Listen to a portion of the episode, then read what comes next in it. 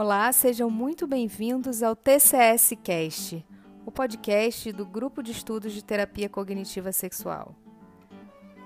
Aqui você vai ouvir um pouco sobre sexualidade e comportamento, porque a gente acredita que esse conhecimento não é para ser discutido apenas entre especialistas, mas deve estar ao alcance de todos vocês. Então, para quem não me conhece, eu sou Nathalie Raibolt, eu sou médica e sexóloga e hoje eu vou conversar com o meu colega do grupo de estudos, Antônio Carvalho, que é psicólogo. Antônio, eu não vou te apresentar, eu prefiro que você me fale quem é você na fila do pão. Ah, que legal, Nathalie. Tudo bom? É um prazer enorme Tudo estar. bem. É um prazer enorme estar falando com você. Estou muito feliz, né? É... A gente está iniciando aqui o podcast do nosso grupo de estudos, né?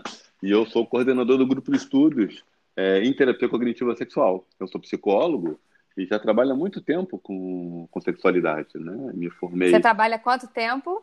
Olha, eu me formei, Nathalie, você tem uma ideia? Eu me formei em 1992 e nessa época eu já trabalhava com, com sexualidade na universidade. Eu comecei a atender o meu primeiro paciente com queixa sexual foi nessa época aí na universidade. E desde lá eu venho trabalhando diretamente aí com pacientes com queixas sexuais e discutindo a sexualidade. E hoje Perfeito. eu tenho uma clínica, hoje eu tenho uma clínica junto com um urologista, que é o Centro Masculino, e a gente já vem trabalhando muito tempo aí é, com disfunção. Então, se, se você olhar as contas aí, são mais de 27 anos trabalhando com, com sexualidade, né?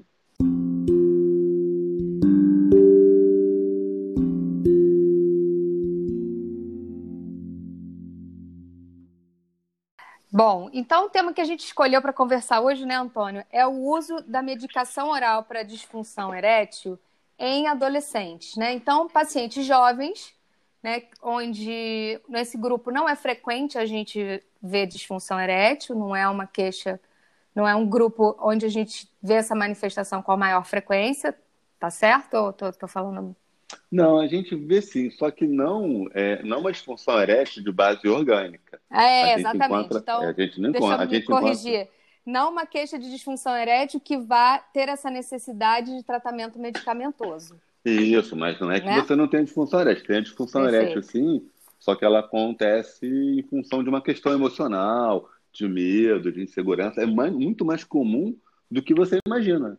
Nathalie, é muito mais comum, entendeu? Quanto você, você tem uma ideia de, de estatística para a gente pensar aqui nessa disfunção erétil de jovens?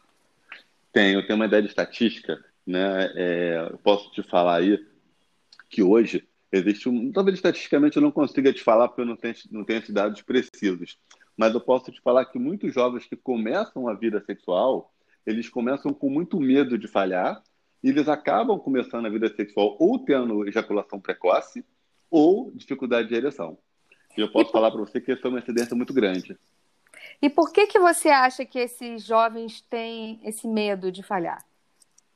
É, esse assunto é um assunto muito, muito interessante para a gente conversar, né? Esse medo de falhar, Nathalie, está muito atrelado a uma a forma como a sociedade vem encarando a sexualidade nos dias de hoje. Uhum. O que, que acontece? O jovem hoje ele está muito preocupado em performar. Então ele está muito preocupado em ter ereção. E o que, que acontece? Ele está preocupado em ter ereção, e como ele está preocupado em ter ereção, ele esquece de ter o prazer. Ele está preocupado em performar. Então ele parte do princípio de que ele vai ter uma boa performance sexual se ele tiver uma boa ereção. E aí ele vai tá. invertendo a, a própria, o próprio funcionamento sexual. Porque para eu poder ter uma boa resposta sexual, eu tenho que ter prazer, e esse prazer tem que me levar a ter ereção. E o que está acontecendo com esses jovens? Eles estão muito preocupados em ter a ereção, para aí sim poder falar: olha, eu tive um ótimo prazer, porque a minha ereção foi muito boa. Quando a gente entende que é importante ter o prazer e a consequência desse prazer é a ereção. E no caso da mulher, né, é o orgasmo, né? Tem que pensar dessa, dessa forma, entendeu? Tá, então, então os jovens gente... estão invertendo. Tá. Antes uhum. da gente continuar essa, esse assunto, eu queria que você explicasse um pouco, porque eu acho que isso é um pouco novo para quem está ouvindo. Como uhum. é que a gente enxerga essa sem prazer, né? Isso é, pode acontecer? Como é que você, como é que a pessoa entende essa ereção sem ter prazer? Né? Isso para mim, é, né? Acho que para quem está ouvindo parece uma coisa uhum. inseparável, né? A ereção necessariamente é igual a prazer. Então, você está me dizendo que não uhum. necessariamente. Não, o que eu estou te falando é que o jovem está tão preocupado com a ereção que ele abre mão do prazer. Porque quando você é jovem, você acaba muitas vezes tendo uma ereção de maneira muito reflexa.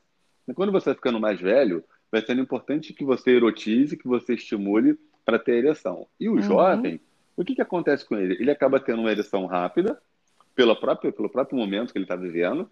Só que o que acontece? Essa ereção acaba não se mantendo porque ele começa a entrar num, num processo de auto-observação ele fica prestando atenção na sua ereção, fica prestando atenção na sua performance, e isso vai fazendo com que ele perca esse prazer.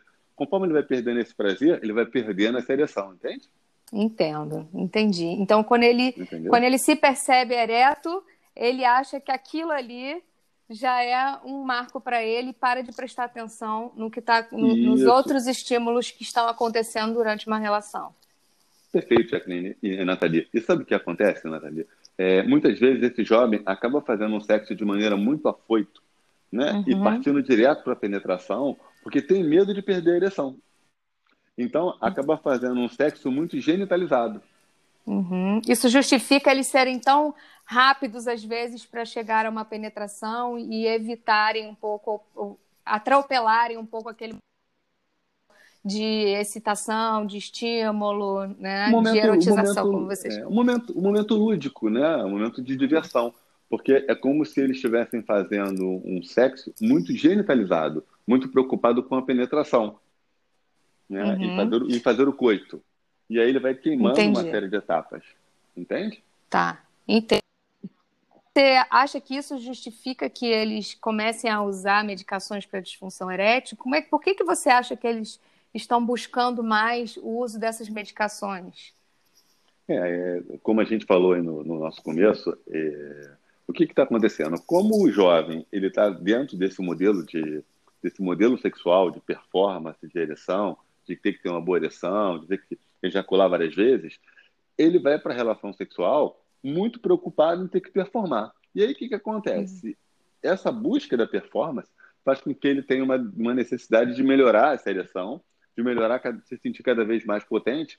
E aí ele vai, e de uma maneira muito indiscriminada, ele vai e consegue comprar essa medicação no, na farmácia uhum. e passa a fazer uso uhum. dessa medicação para melhorar a performance sexual. Porque ele, e qual é o problema dele ter essa performance sexual tão fantástica quanto ele sonha? O que que isso é, em que que isso é ruim para ele? Qual é a consequência desse uso de medicação? Olha, a gente pode pensar que no primeiro momento, a gente pensar de maneira muito leiga, a gente pode pensar assim, olha que bom, eu vou ter um remédio que vai me dar uma ótima ereção, não é? Sim, pois é. Acho, pode, que, pô, acho que é o que legal, eles buscam, né? né? É, ele pode ficar muito animado com essa ideia. Pô, vou tomar um remédio.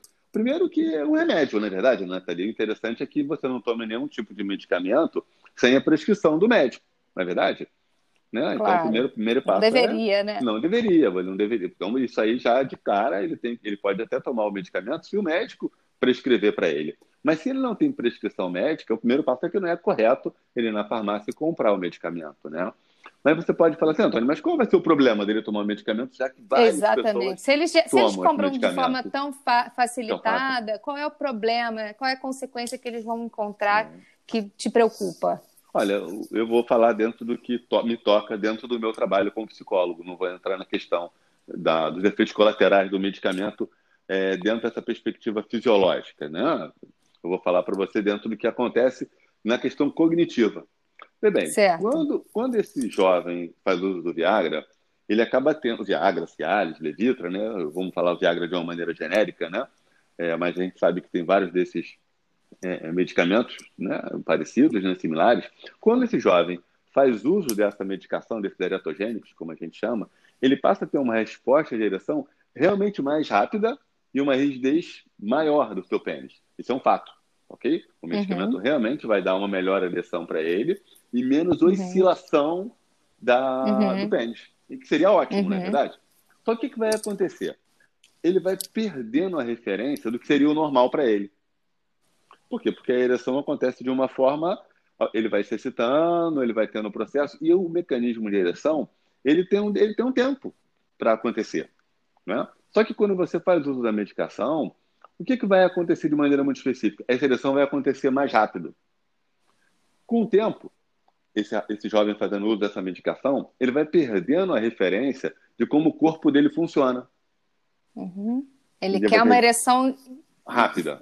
De flash, Aí, de flash. De flash, rápido, isso. Aí ele toma um medicamento, esse medicamento vai favorecer essa ereção para ele mais rápido. Indiscutível, né? Indiscutível a medicação. Só que conforme ele vai usando essa medicação, ele vai perdendo essa ideia de como é que o corpo dele funciona. Porque para conseguir uhum. ter uma ereção, ele precisa ter um processo de excitação, uma fantasia, uma erotização, todo um mecanismo para que essa ereção aconteça. O uso do medicamento faz com que esse mecanismo aconteça mais rápido. Então, a ereção Ele atropela, né? Ele atropela, atropela isso, a ereção. Isso, a ereção acaba acontecendo mais rápido. E como essa ereção acontece mais rápido, cognitivamente, esse jovem vai passando a usar esse, essa forma de ereção como referência. E depois ele não consegue mais se relacionar Atinge. sem tomar medicação. É, ele não consegue mais se relacionar sem a medicação, porque a referência que ele tem é, é aquela com a medicação. Ficou claro uhum. para você, Nathalie? Então é aquela ereção super ultra power, mega, e que e dura rápida. muito tempo e que é, começa e, muito rápida. Só que depois ele vai perdendo a referência é, de que isso aí não é, o, é, é como se ele tivesse aditivado. Né? Uhum, então ele, claro, é, é, como claro. se ele estivesse fazendo uso de um doping e depois ele não consegue mais funcionar sem o não doping. Não consegue atingir aquele, aquele, é. Mas isso, isso aquele é o começo, resultado. É, isso é o começo do problema, Natalia. Porque o que vai acontecer? A partir do momento que ele começa a achar que ele não começa a ter uma boa ereção, ele começa a se sentir doente. Então ele começa usando o medicamento para uma distração e depois ele vai começando a se sentir doente. E aí certo. você imagina um jovem que se sente doente com a sua sexualidade. Olha o efeito colateral que tem isso na autoestima, na dificuldade que ele tem de arrumar uma namorada, na forma como ele faz sexo. Aí ele começa a fazer uma, um sexo muito angustiado. Então aquilo que deveria ser prazeroso, lúdico e divertido passa a ser algo como se fosse assim uma prova que ele tem que fazer. Aí, muito o, ansiedade, o, muita ansiedade para esse momento sempre, é... né? Em é. todas as ocasiões, ao invés de ser uma ansiedade né, que motiva e que leva ele a buscar, é uma ansiedade que trava, seria isso? É, aí você imagina que a medicação é como se fosse a cola. Ele tem uma prova e ele está se uhum. preparando para aquela prova com muita angústia, e ele tem a medicação que é a cola. Então, ele levou, ele levou, a cola no bolso, ele vai funcionar.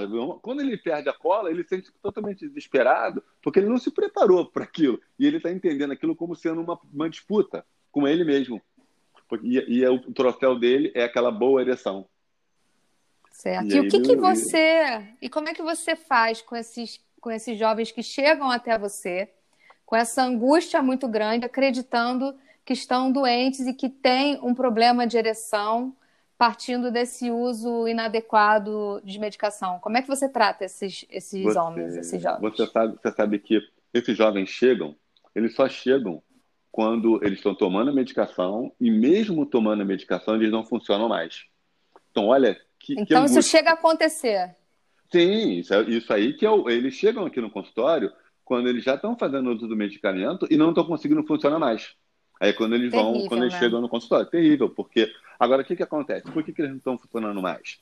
Ah, Antônio, é porque a ansiedade está muito alta, é porque. Não. Sabe por que, que eles não estão funcionando mais? Porque eles não estão erotizando mais. O, o sexo é, é, completamente desprovido de erotização. É como se fosse uma prova e ele tivesse focado em ter aquela ereção. Então isso faz com que, com que eles não tenham mais um processo de erotização. Então a erotização está baixa. Uhum. Porque até tempos atrás, a gente acreditava, Nathalie, que todo tratamento, todo o programa de tratamento estava focado em diminuir a ansiedade desse jovem. Mas hoje a gente sabe que a grande questão não é a ansiedade, é a dificuldade de erotização. Tá, Porque então para quem... Exatamente hum. isso que eu ia te perguntar. Para quem não é especialista, para quem não está tão acostumado com esses termos, você podia esclarecer um pouco para eles o que que você chama de erotização, erotizar? Como é que, como é que você posso, explica isso para quem não entende? Posso, posso te explicar. Vou até te dar um exemplo em cima disso que eu, que eu falei para você. Então, como eu te falei, muito tempo, antigamente, a gente achava que esses jovens falhavam porque eles tinham muita ansiedade. Aí teve um pesquisador que ele fez uma, uma pesquisa muito interessante. Ele fez dois grupos. Então, num grupo, ele falou assim, olha, se você... Mostrava situações eróticas e falava assim: se você não conseguir ter ereção, você vai levar um choque. Né? E o outro grupo, ele via a situação erótica mas não levaria o choque. E aí o pesquisador imaginava o seguinte, que aqueles rapazes que estavam pressionados a ter a ereção, eles não deveriam ter uma boa resposta, porque estariam preocupados para em, em ter a ereção para não levar o choque. E aí ele começou a perceber que nesse grupo não tinha muita diferença daquele outro que não tinha pressão. Aí eles começaram a pensar assim, ah, mas então o problema não é a ansiedade, porque eu estou criando uma, um mecanismo de pressão nesses jovens, nesse uhum. grupo de controle aqui, e eles estão funcionando bem, igual o outro que não tem pressão. E eles foram descobrir o que, que era. Então eles começaram a perceber que aquela situação de pressão era muito erótica para aqueles jovens, uhum. entende? Então, ter uhum. que ter a ereção era muito erótica. Então, quando esse jovem cria um erotismo grande, esse erotismo ele passa a ser maior do que a ansiedade e o mecanismo de ereção funciona. Quando Interessante, o, o, né? Tá Então, quando o mecanismo de quando Por isso que às vezes o pessoal fala assim, mas como é que pode ser ansiedade que quando eu estou em situações de perigo, poxa, eu consigo ter ereção? É por quê? Porque aquela situação de perigo é mais excitante, é mais erótica do que a ansiedade. Uhum. Uhum. Aí aquilo gera mais erotismo e esse erotismo favorece o mecanismo de ereção. Uhum. E quando Mas você fala tá de erotismo, necessariamente isso envolve é, uma fantasia, uma imaginação? Uma fantasia, uma imaginação, uma entrega, uma não, uma não genitalização, um afeto, uhum. um carinho, todo, todo um processo de erotismo, de fantasia, de toque, né? E, e de uhum. entrar em contato com o que, que necessita. Porque uhum. normalmente a gente acaba tendo uma, nesses jovens, voltando nos jovens, uma preocupação muito grande só com o genital quando a gente entende que a sexualidade passa por outras questões, né? Pelo afeto, pelo carinho, pelo, pelo fetiche, pela fantasia, por mais coisas. Então, esses jovens, quando chegam para a gente, respondendo ao, tratamento, eles chegam com esse mecanismo de excitação, de erotização, muito baixo e uma ansiedade muito alta. Então, todo o nosso trabalho consiste em, em primeiro, explicar para ele como funciona o mecanismo de ansiedade e explicar para ele como esse medicamento que ele está tomando funciona no corpo dele. Então, uhum. na, nas consultas, a gente vai explicando o mecanismo de ereção, vai explicando como é que funciona, como se dá a ereção, vai explicando como é que se dá essa, essa, essa farmacocinética do, desses medicamentos, né? que, por que, que ele tem mais ereção quando toma um remédio, e vai uhum. tentando é, fazer uma psicoeducação para mostrar para esse jovem como o corpo dele funciona. Como ele funciona sem vai... a medicação e o que está acontecendo quando ele medica, né? E o que, que vai acontecer quando ele medica, né? Então você vai trabalhando isso com esse jovem. Mas é interessante falar para você que esses jovens só vêm procurar o tratamento depois de um longo tempo. Então hoje a gente tem jovens aí tomando a medicação, Nathalie, com 15, 16, 17 anos. Eu Nossa, tenho paciente aqui no consultório. É, eu tenho paciente é muito início da vida sexual mesmo. No né? início, é porque... é porque ele já, in... já inicia tomando medicamento. Pra você ter uma ideia, eu tenho pacientes aqui no consultório com 20, 20 e poucos anos, que nunca se relacionaram sexualmente sem tomar medicação oral, sabia? Puxa vida. Puxa, mas é então, uma. É, não consegue. A vida toda. É. E, e, e, quando você vai fazer um trabalho para ele parar de tomar a medicação, ele tem um medo muito grande de falhar, tem um medo muito grande da performance, e é muito difícil fazer essa retirada da droga. E aí esse é. jovem fica completamente dependente dessa medicação. E ele só vem procurar o tratamento quando essa medicação também já não está funcionando mais. Aí ele entra em desespero. Aí é muito. É, é chega a ficar é, deprimido. É né? importante você falar isso, porque acho que as questões em sexualidade, às vezes, a gente não imagina causarem um sofrimento tão intenso, muito menos num paciente jovem, né? Que as pessoas acreditam que está com toda saúde plena, né? E os hormônios explodindo, sendo produzidos em grande quantidade, com uma facilidade de, de responder né, a, estímulos eróticos e pelo contrário esse, esse menino esse homem né jovem está sofrendo muito a ponto de impactar na vida dele né? Então é importante as pessoas conhecerem o efeito de uma disfunção na vida global da pessoa né? É, então, e aí e é importante acho que isso é pouco falado. É, e você e... falou uma coisa interessante uhum. que eu acho que a gente pode aprofundar, você falou de psicoeducação, de explicar como que funciona uma ereção sem a medicação.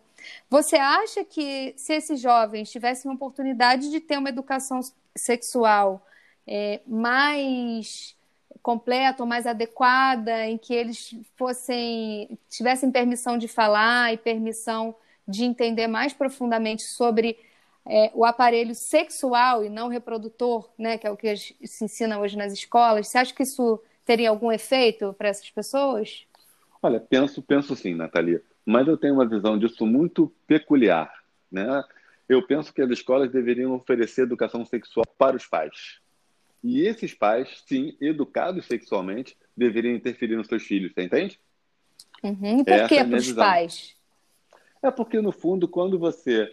É, muitas vezes a gente fala assim, olha, mas na Noruega, na Dinamarca, né, a gente vê isso nas escolas, e por que, que a gente não pode ter isso aqui no Brasil? O que, que acontece? Na Dinamarca, na Noruega, nos países do primeiro mundo, os pais já estão educados. Né? Uhum. É, hoje está acontecendo o seguinte: os pais eles estão atribuindo para a escola, eles reclamam da, da, que a escola tem que educar, o papel da escola de educação. E eu entendo que o papel de educação passa pelos pais. E a gente entende realmente que esses jovens precisam dessa. O papel da escola seria educar os pais, para que os pais, de uma forma ou de outra, é, ter esse tipo de comunicação com o seu filho. Uhum. Né? Eu acho que isso é, ajudaria muito, aproximaria demais os pais dos filhos e evitaria muitos confrontos com esses filhos com relação à sua sexualidade. Então, o que eu penso é que essa disciplina de educação sexual, no meu ponto de vista, ela seria muito interessante se ela fosse oferecida para os pais dos alunos. Uhum. Entendeu? É uma, é uma visão minha, né? partindo dessa premissa. E aí, os pais que achassem interessante, eles iriam é, nessa, nessa aula e, depois disso, eles poderiam sim sentar com seus filhos e conversar. Ou então, um processo onde os pais também tivessem incluídos nessa, nesse processo. Porque senão é mais uma coisa que você passa para a escola como sendo uma responsabilidade da escola educar, quando a gente entende que isso acaba sendo responsabilidade dos uhum. pais também. Isso é uma visão muito pessoal certo. minha, né? E para esses pais que estão vivendo aí com, com um jovem nessa angústia, nesse sofrimento, o que, que você acha que a gente poderia fazer por esses pais, ou que eles poderiam fazer numa situação dessa? Olha, eu acho que esses, esses pais, se, se, o filho já chega a comentar com o pai sobre isso, eu posso dizer para você que isso é uma coisa muito positiva, é. né? Poxa, que legal, meu filho veio conversar isso comigo. É, é, muito bom, né? Porque esse jovem vai se sentir amparado por esses pais. Não é normalmente o que acontece, Natalia. Esses jovens escondem isso, não conversam com os pais, às vezes me procuram escondidos, e eu falo, não, eu tenho, você tem que conversar isso com seu pai, você, com seu pai, com a sua mãe, isso é importante. Né? Então, o importante é que esses pais saibam que existe um tratamento, saibam que existe uma equipe que trabalha com isso, sabe que você pode, que o ideal é que esses, esses pais ou esses jovens procurem uma equipe disciplinar, um médico, um psicólogo, para que possa ajudá-lo, uhum. entendeu? Né? Até porque se ele vem fazendo uso da medicação de maneira a longo prazo, é interessante que ele passe por um médico também, que ele converse com o médico e que esse médico trabalhe com uma equipe multidisciplinar que possa. É, que possa com certeza é, é, é uma, um exemplo de que de uma questão que a gente não consegue resolver sozinho com um tipo de especialista só, né, Antônio? A gente fala muito isso no grupo, não. que sexualidade é, é, muito ampla, né? E ela vai impactar em diversas muito áreas, amplo. na saúde, na psique e na vida social desse, uhum. desse jovem que vai ter dificuldade em socializar, talvez, com a parceria dele, né, com pessoas em que ele se interesse. Então, é importante a gente lembrar que isso tem um impacto muito grande na vida dessas pessoas e que elas têm a quem procurar, né, Antônio? Exatamente, porque é um sofrimento, Nathalie, muito, é... muito solitário.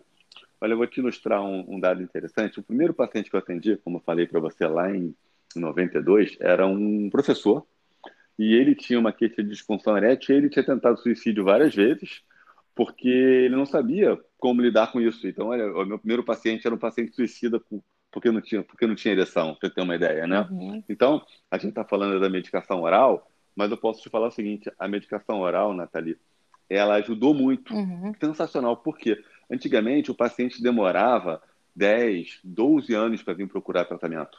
E hoje, como eles sabem que tem uma medicação efetiva, uhum. isso ajudou muito porque isso faz com que o paciente venha mais rápido procurar tratamento. Só que em vez dele procurar o médico, procurar o psicólogo, ele vai tomar o remédio, entende? Sem, sem a consulta do médico. Ele deveria sentir, identificar que tem um problema, procurar um profissional, e esse profissional, se fosse o caso ou não, ele prescreveria o medicamento para o jovem, se fosse o caso. Ou encaminharia para o psicólogo, ou faria um trabalho em conjunto. Né? Então, eu posso te falar o seguinte: o surgimento do, do Viagra em 98 ele foi fantástico, porque ele deu uma dignidade nesse programa de tratamento, que antigamente era uma coisa que era meio mal vista, você entende? Uhum. É como então, se as pessoas estivessem mais autorizadas a ter uma disfunção erétil. Não, não autorizadas a ter uma disfunção, a procurar o tratamento e encarar sim, isso sim. como algo que Autorizadas um na... a buscarem ajuda para esse, a buscar ajuda. para esse problema, né? Então não era uma isso. coisa que ele precisava se desesperar, porque isso estava é, sendo né? falado, né? isso estava sendo abordado. Tinha, é, tinha, poucas pesquisas, quase você não via publicação para isso. Hoje a gente encontra muitas pesquisas, encontramos muito trabalho. Hoje a gente tem todo um, um, um protocolo de atendimento para esse para esse jovem, para esse homem, né? Então, eu posso te falar que o advento do Viagra de 98 para cá foi muito foi fantástico, entende? E, e eu passei por todo esse esse período, né? Porque eu quando comecei a atender pacientes com queixa sexual, não existia essa medicação. Então, quando essa medicação surgiu, eu, eu, trabalhava já em equipe junto com os urologistas, a gente falou assim, poxa, agora nenhum paciente mais vai vir tratar a gente, né? Eles vão, vão tratar, eles vão tomar o medicamento e, e foi exatamente o contrário, Natalia. É, o surgimento do Viagra trouxe uma demanda muito grande desses homens procurando tratamento no consultório. Então, é, por mais que a gente fale desse risco do jovem ficar dependente do medicamento, tem um outro lado bom de ter o medicamento, você entende? Uhum. Né? E, só que o que acontece? A população tem que entender que você tem o um medicamento, o medicamento ajuda, mas é importante passar por uma equipe que possa encaminhar esse, esse, esse paciente para ser tratado, entende? E avaliar se esse medicamento é adequado para ele, né? Porque tem, tem adequado seus... ou não. Tem, adequado ou não. Exatamente. É... Tem as suas complicações, Sim. tem as suas implicações, né? Tem efeitos colaterais, interações medicamentosas, né? Então é importante. É. E até e, e, muitas vezes essa disfunção erética ela, ela, ela não vai se resolver apenas com medicação, né? A medicação pode ajudar, mas ela não. mas a fonte, né, a origem da questão que leva à disfunção erétil, ela não vai ser tratada e essa disfunção erétil vai continuar ali, mesmo que ele é. ele use eventualmente a medicação. Ainda tem uma outra questão aí, Nathalie, que é muito comum no, é, no adolescente, que é a questão da ejaculação precoce. Então, esse jovem, e aí a gente entra numa seara muito interessante, ele tem 15, 16 anos. Então, naturalmente, ele vai ejacular rápido, porque ele tem 15, 16 anos. Né? Então, é natural que esse jovem, nas primeiras relações sexuais, ele ejacule rápido. Só que hoje, esse jovem ejacula rápido, aí ele vai na internet, vai no Google, coloca ejaculação rápida. Aí ele vê, puxa, tem uma doença, tem ejaculação precoce. Aí esse jovem já começa a, a patologizar uma coisa que no primeiro momento da sua vida seria natural, você me entende? Uhum. Dizer, é natural que um jovem com 15, 16, 17 anos ejacule rápido. Uhum. Não, não, a gente não vê nisso uma patologia. Ele vai ejacular rápido, mas vai conseguir ter uma segunda ereção, já que ele está com 16, 17 anos.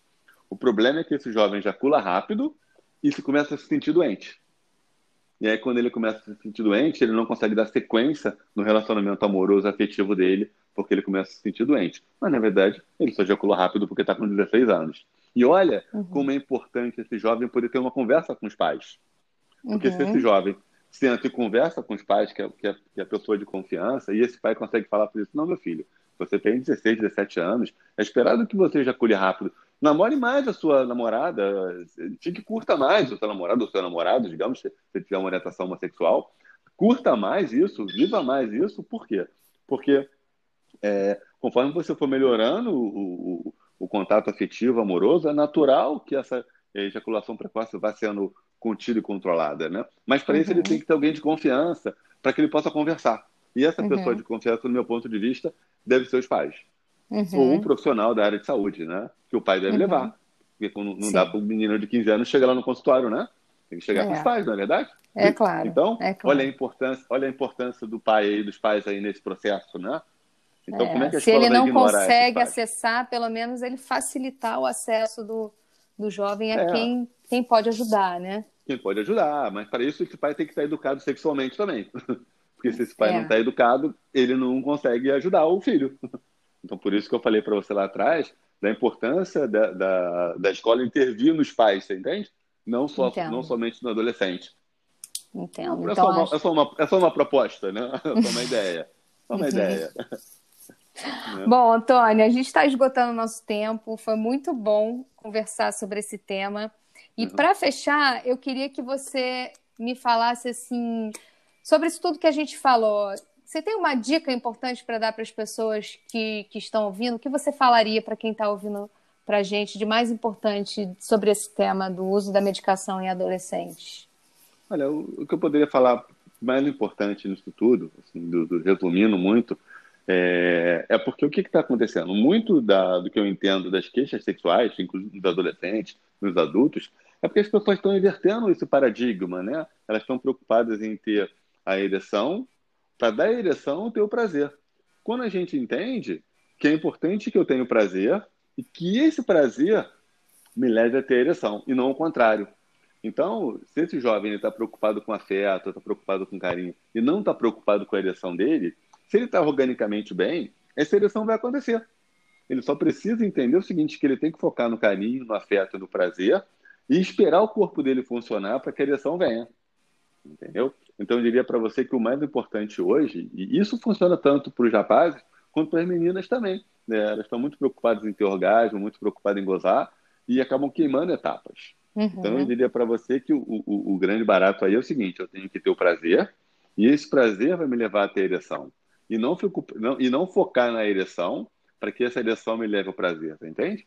Então. Eu diria que esse é o, esse é o ponto. E é, quando você tiver algum tipo de insegurança, algum tipo de medo, procurar o, o, os pais, se for um jovem que estiver me ouvindo, e se esse pai é, tiver a possibilidade de sentar e conversar e discutir isso com seu filho, não abre mão de fazer isso com seu filho, entendeu? De conversar com seus filhos sobre isso, porque eu acho que isso aí cria um vínculo afetivo melhor, aproxima mais dos filhos, né, dos pais, e melhora a comunicação e o diálogo. E se esse pai não consegue fazer isso, eu sugiro que esse pai procure ajuda, entendeu? Essa é a minha Perfeito. sugestão. Perfeito, Antônio. Obrigada. Obrigada por uhum. ter conversado comigo sobre esse tema tão interessante, tão polêmico e tão que leva as pessoas a tanta angústia, né? Acho que tanto os, os jovens quanto os pais. Ok, foi um prazer estar com você nesse, nesse nosso primeiro é, podcast do nosso grupo de estudos, né, Natalia? É muito, é, é, muito prazeroso estar começando esse projeto novo aí do nosso grupo de estudos, que tem, vão ter várias outras entrevistas né, dos nossos participantes. E isso é muito rico porque é o nosso objetivo no grupo de estudos é exatamente difundir é, informações de uma forma leve, de uma forma tranquila e trocar ideias de sexualidade, não é? É isso aí, Antônio. Obrigada por ter participado e na próxima vez a gente conversa mais sobre outros temas. Um beijo grande, Natalia. Muito obrigado. Beijo. Beijo. beijo. Tchau, tchau. E aí, moça?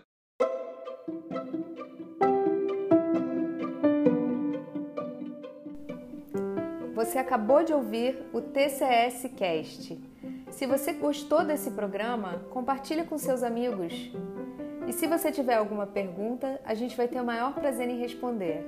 É só mandar e-mail para contato tcscast@gmail.com. Obrigada e até o próximo episódio.